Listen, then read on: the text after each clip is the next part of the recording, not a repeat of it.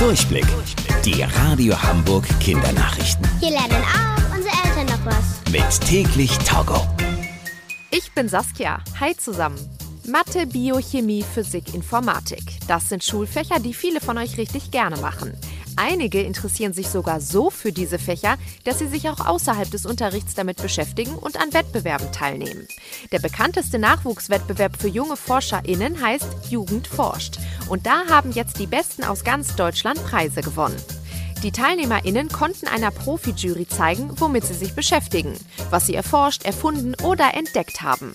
Leonard und Leo aus Baden-Württemberg haben zum Beispiel herausgefunden, wie man berechnen kann, wie Konfetti fliegt, also wie oft es sich in der Luft dreht. Und Jan aus Rheinland-Pfalz hat einen neuen Aufsatz für Feuerwehrschläuche erfunden.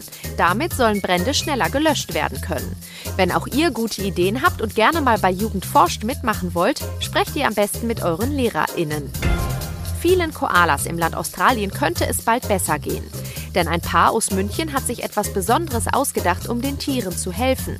Sophie und Patrick fahren mit ihren Fahrrädern von München bis nach Singapur. Das ist sehr weit von Deutschland entfernt in Asien. Insgesamt 15.000 Kilometer wollen die zwei bis zum Jahresende fahren. Mit ihrer XXL-Radtour wollen sie viel Aufmerksamkeit bekommen und Spenden sammeln. Und von dem Geld wollen sie dann 15.000 Bäume pflanzen, also für jeden gefahrenen Kilometer einen. Denn viele Koalas haben durch Waldbrände ihr Zuhause verloren. Die neu gepflanzten Bäume sollen bald ihr neues Zuhause werden. Die Radio Hamburg Kindernachrichten. Mit täglich Togo.